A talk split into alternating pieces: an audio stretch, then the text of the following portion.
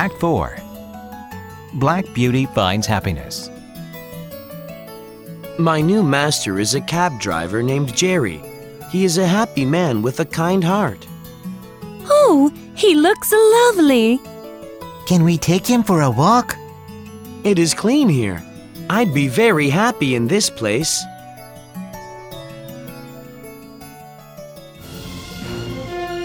Jerry and Beauty get along very well. Beauty, I like my job. Let's work hard together. But on Sundays, we will always take a rest.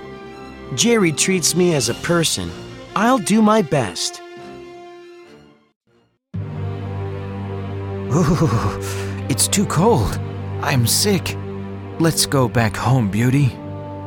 Jerry, you'll have to give up your job.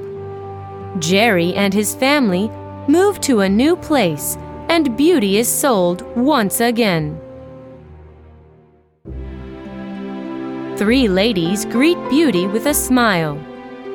They look so kind. I want to live here for a long time. A young coachman walks into the stable and cleans Beauty's face. This white star. Black Beauty has a star just like you, and one white foot. Oh, it's you, Black Beauty. Don't you know me? Little Joe Green. I almost killed you.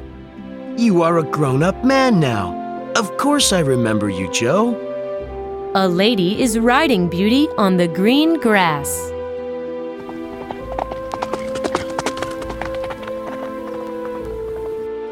All my troubles are over. This is my home, and I am as happy as any horse can be.